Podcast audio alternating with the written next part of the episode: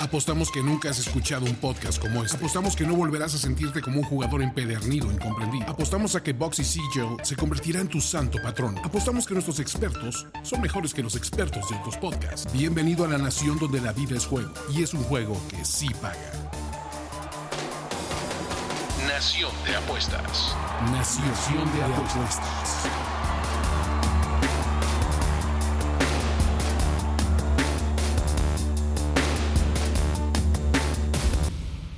Queridos amigos, ciudadanos, compatriotas, bienvenidos a una edición eh, pues completamente distinta de Nación de, Apuestas, su podcast favorito en este increíble mundo de las apuestas. Y digo distinta porque pues finalmente ocurrió lo que nos temíamos, ¿no? Incluso hasta esta bella nación también no es inmune a lo que está pasando en el mundo.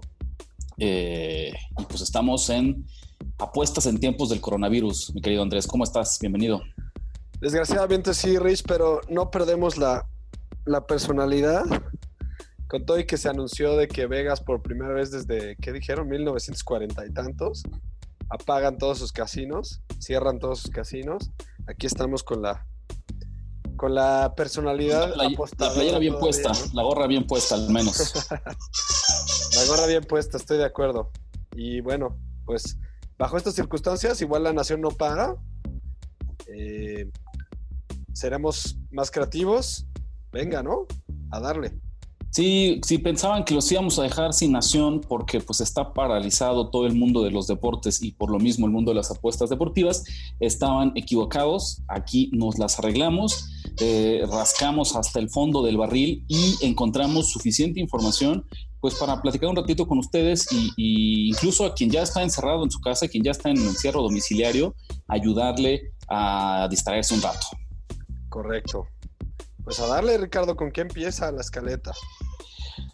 Vamos a empezar pues un poquito haciendo un breve resumen de lo que ha implicado todo el tema del, coronavirus eh, en el mundo del deporte y en el mundo de las apuestas. ¿no? Ya a estas alturas, ya después de una semana, la realidad es que prácticamente todas las ligas del mundo están paralizadas.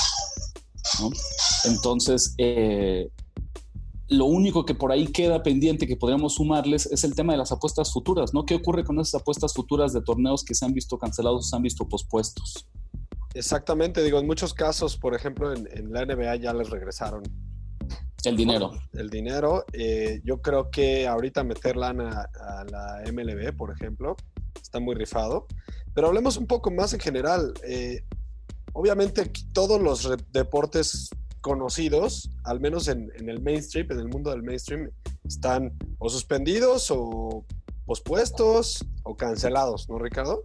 Estamos hablando de la, la NBA, estamos hablando de todo tipo de fútbol, inclusive ya oficialmente la, la, Eurocopa, que era este año, se pasó ya para el año que entra, creo que dijeron.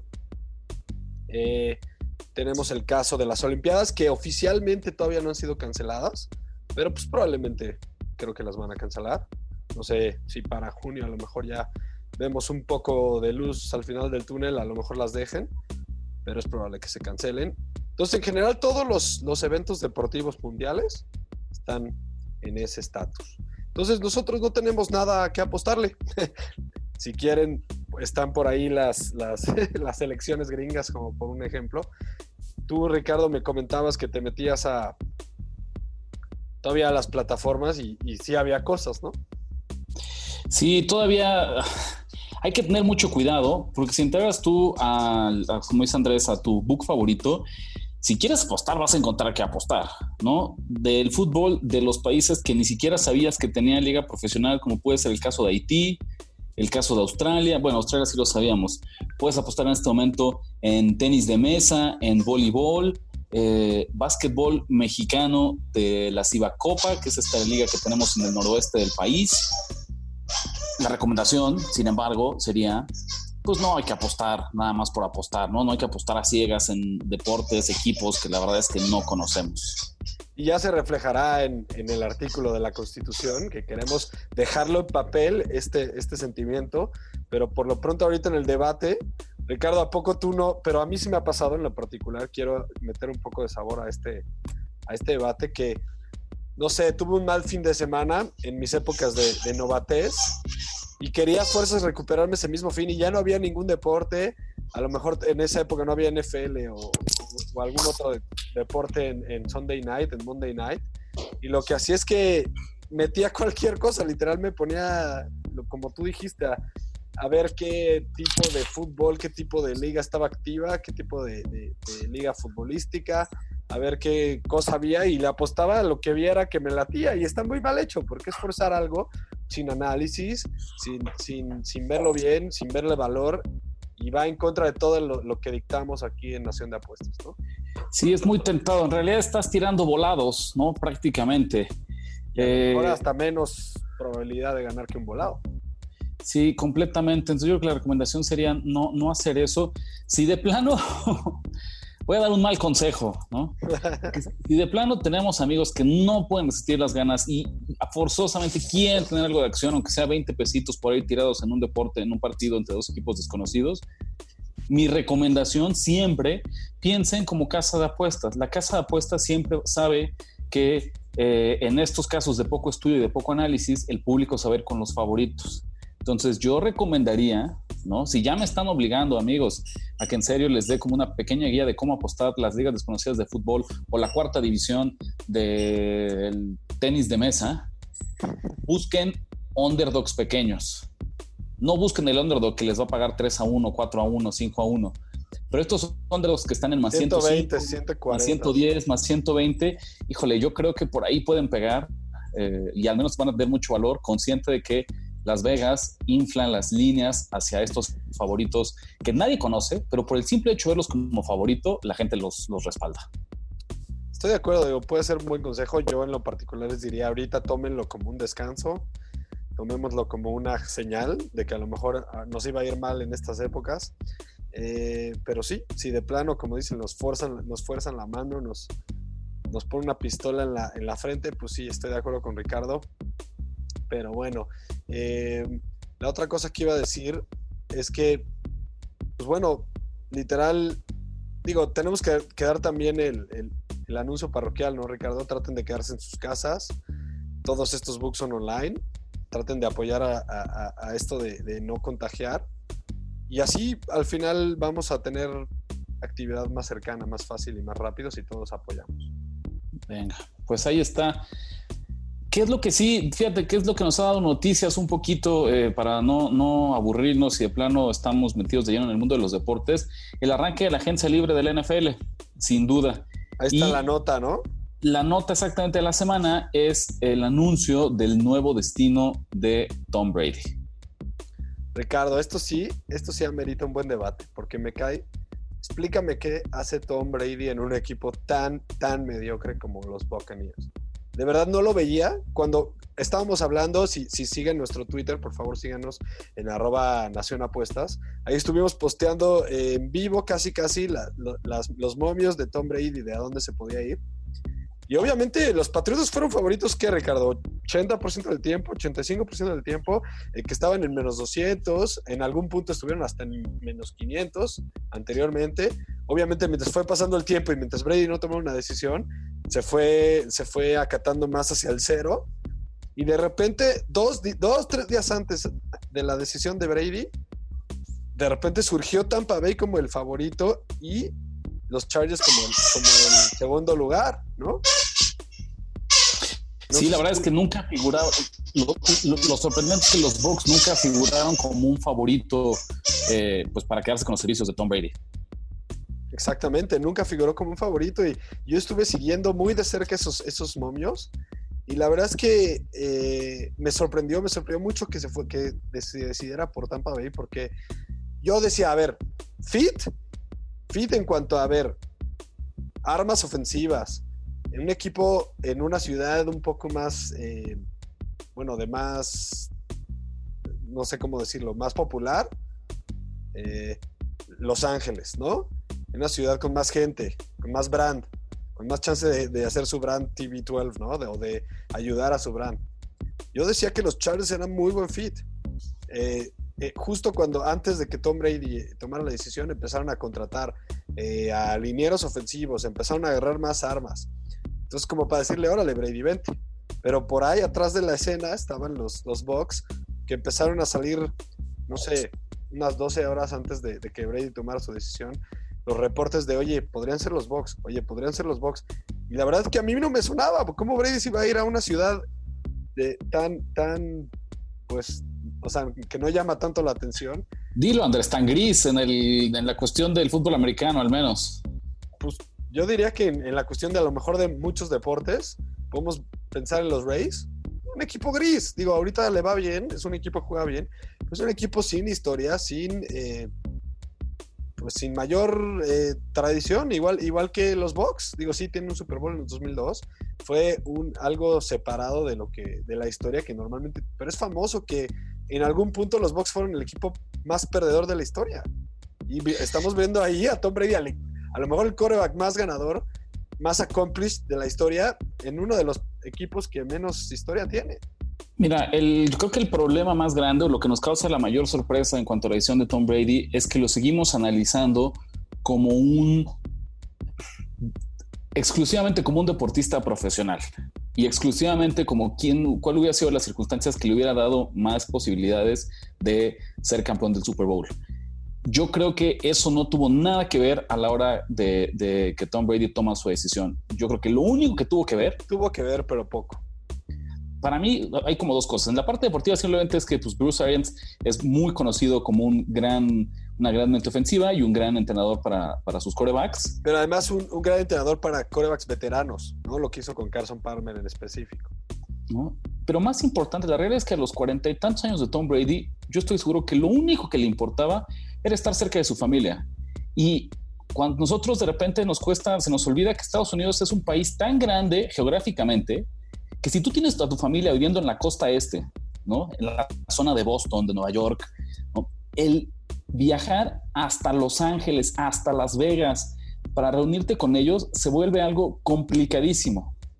Son varias horas de vuelo, más tres horas de diferencia por el, por el cambio de horario, yo creo que era verdaderamente renunciar a su vida familiar durante toda la temporada y eso fue algo que él no estuvo de acuerdo en hacer. Me de parece acuerdo. que esa fue la razón lo que le quitan, lo que le costó muchos puntos a los equipos del oeste de, de la NFL. De acuerdo, Ricardo, pero realmente, ¿qué, a ver, tú dime, ¿qué tanta diferencia habrá de un vuelo de, de Boston o de Nueva York a Tampa que a Los Ángeles? ¿Dos horas?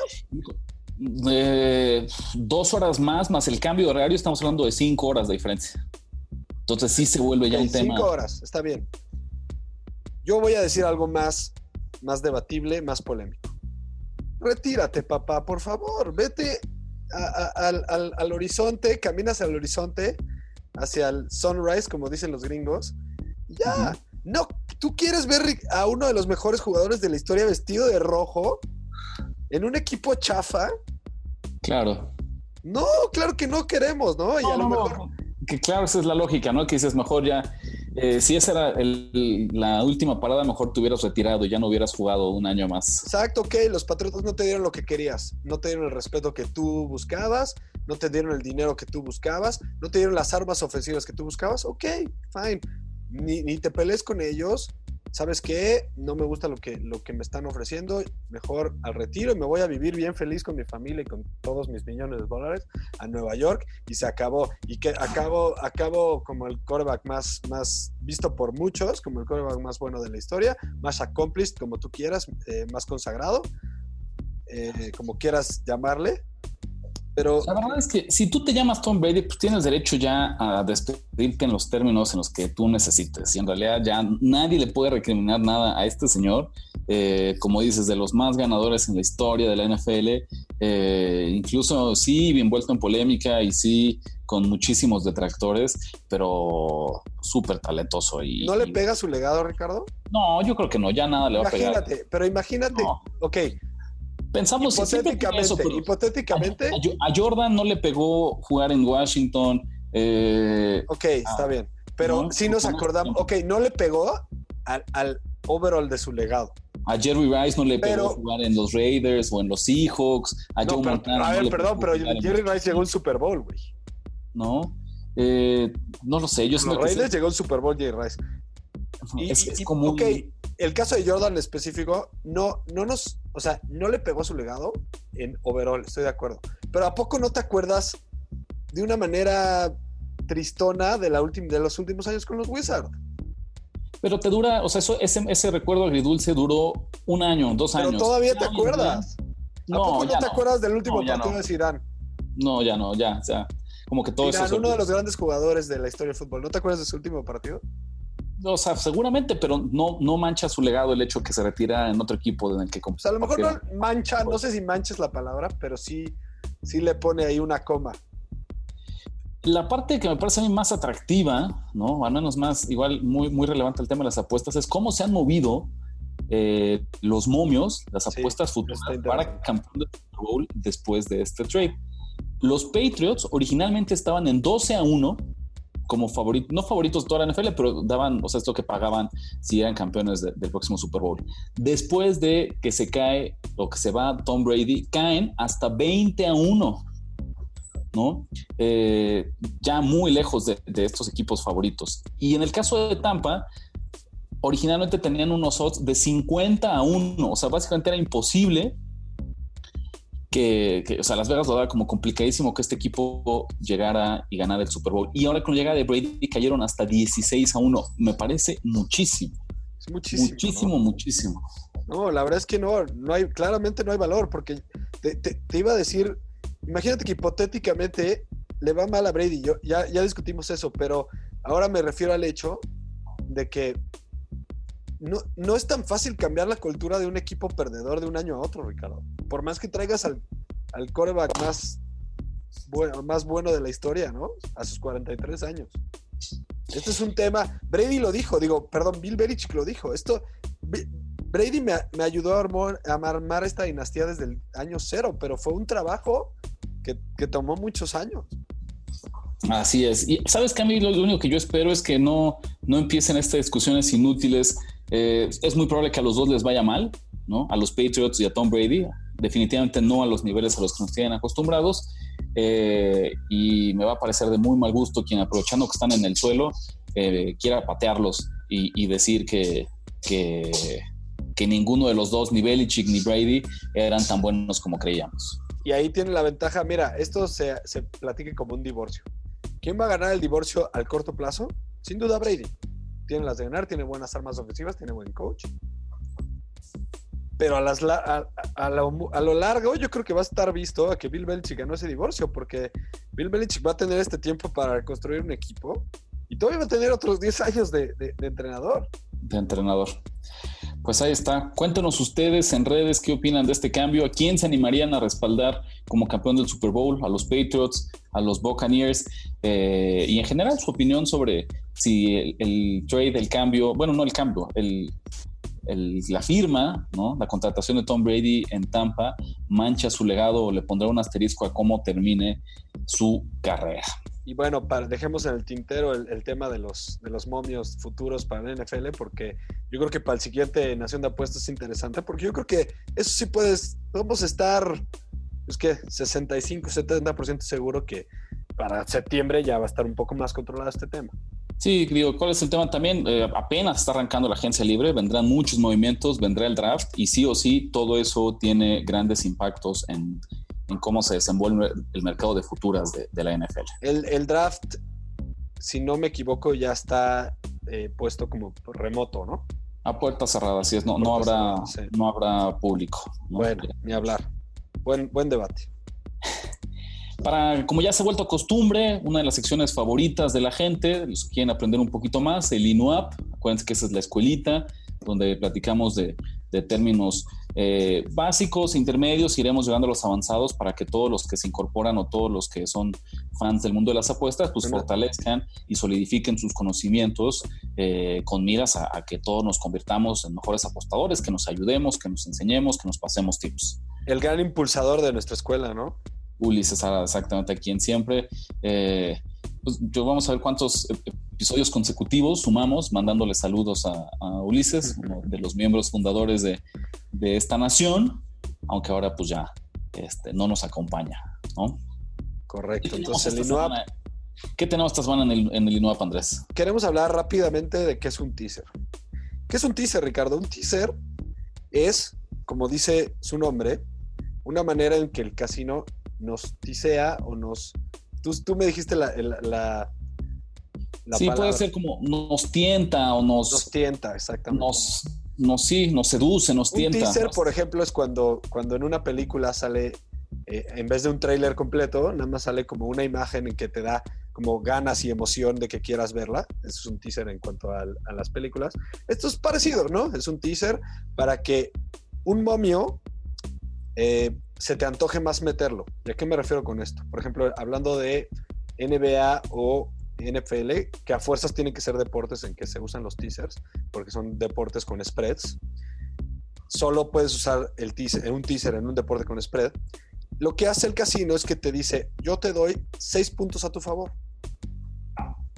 Tómalos, pero para que puedas ganar esa apuesta, necesitas escoger dos resultados con eso, con ese, dos resultados o más, con esos puntos a tu favor. Entonces, en un ejemplo práctico, si hay dos favoritos de seis, eh, Patriotas contra Dolphins y Kansas contra Chargers, y los dos están en menos 6, yo agarro ese teaser, el casino me da esos 6 puntos, normalmente 6, hay casinos que son 5 y medio, hay casinos que son 6 y medio, y así, pero normalmente 6.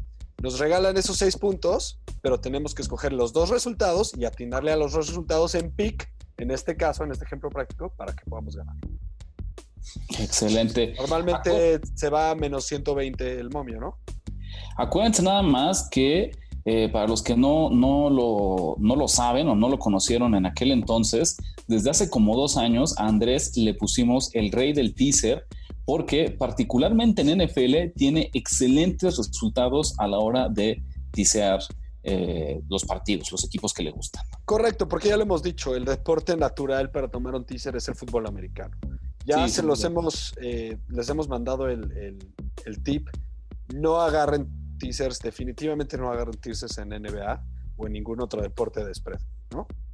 Sí, sin duda. Pues ahí está la lección del día. Esperemos que les haya servido. Anótenla por ahí porque lo malo es que ahorita no vamos a tener nada que tisear en las próximas semanas, pero eh, igual es conocimiento útil que les conviene tener ahí en, en, sus apuntes. Un día de esto les va a venir examen, señores, ¿eh? de cómo va la escuelita. Así que más les vale que estén poniendo atención porque seguramente quien nos pueda dar todas las respuestas se va a llevar por ahí pues algún premio o alguna sorpresa. Nada más quiero decir algo rápido. En el, el ejemplo práctico que puse también puedes agarrar los puntos del underdog entonces, si ya tienes 6, se sumaría más 12.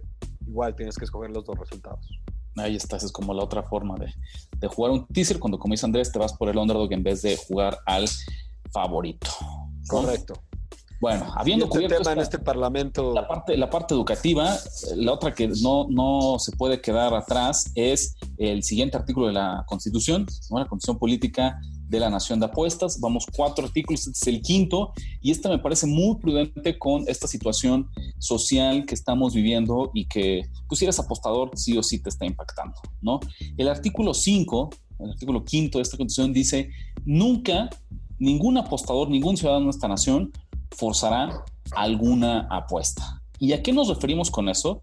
Vamos a empezar desde el escenario más tradicional. Es la típica tuviste un muy mal sábado, un muy mal domingo y en el último partido de la jornada, ya sea de básquetbol, sea de fútbol americano, sea de fútbol, lo que tú quieras, ¿no? Quieres duplicar y quieres recuperar todas las pérdidas en un solo partido. No hagan eso, es una fórmula desastrosa, es una fórmula que nos va a llevar a todos al, al, fracaso. Hemos estado ahí, cualquiera que lleva suficiente tiempo en el mundo de las apuestas ha cometido ese error de quererse recuperar de, un, de una mala racha en un solo partido. No hay que hacer eso. ¿Y cómo lo aplicamos específicamente a la situación que estamos viviendo hoy en día? Bueno, de entrada lo que les decimos cerrar. Intenten evitar apostar en estas ligas, en estos deportes, en los que no conocemos nada, en los que no sabemos cómo están los momios, en los que no sabemos cómo está el porcentaje de apuestas, en los que no sabemos, eh, pues incluso el momento que vive cada uno de los, de los equipos, ¿no? Y todavía más importante, y este se los digo lo guardé para acá, pero me parece muy, muy importante. He empezado a observar cómo por ahí en redes hay gente que los está invitando o los está empujando a que empiecen a jugar en los casinos en vivo de los books. Yo les diría, si quieren hacer eso, piensen que es 100% por diversión. Sí. Pero es una terrible idea ponerte a jugar blackjack, ponerte a jugar ruleta, ponerte a jugar cualquiera de los jueguitos de, de slots como de maquinitas que te dan los books en línea. Hoy en día, 2020, todos o prácticamente todos te ofrecen este servicio de juegos estilo casino eh, desde la app. Evítenlos.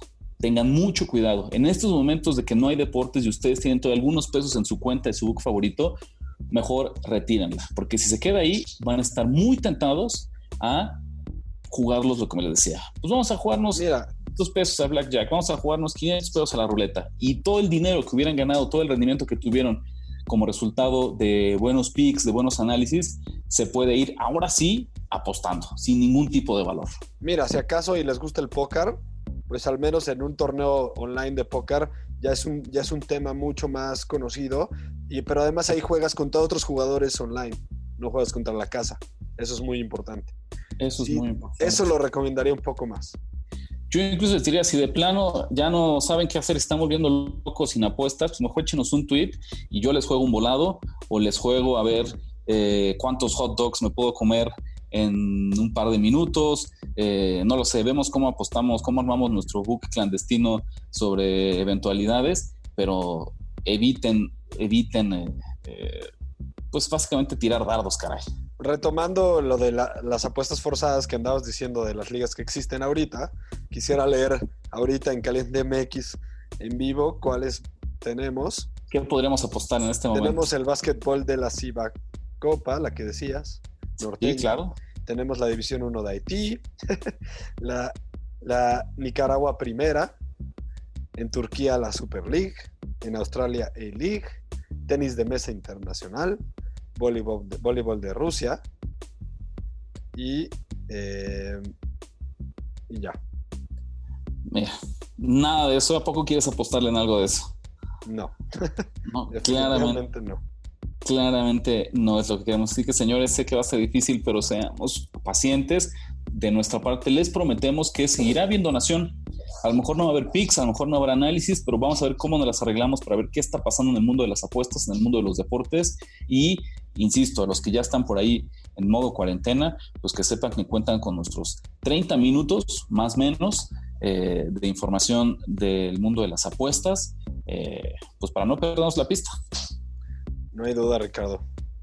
Creo que, digo, por ahora, por ahora, el Bank de la Nación y el Bank del Pueblo quedan, eh, Queda en pausa. quedan en pausa totalmente. Ahora, Sí. para apostar cuando venga el NFL. Perfecto, ¿no? Sí, sí, sí. Esperemos que también veamos el, el béisbol, ¿no? Esperemos.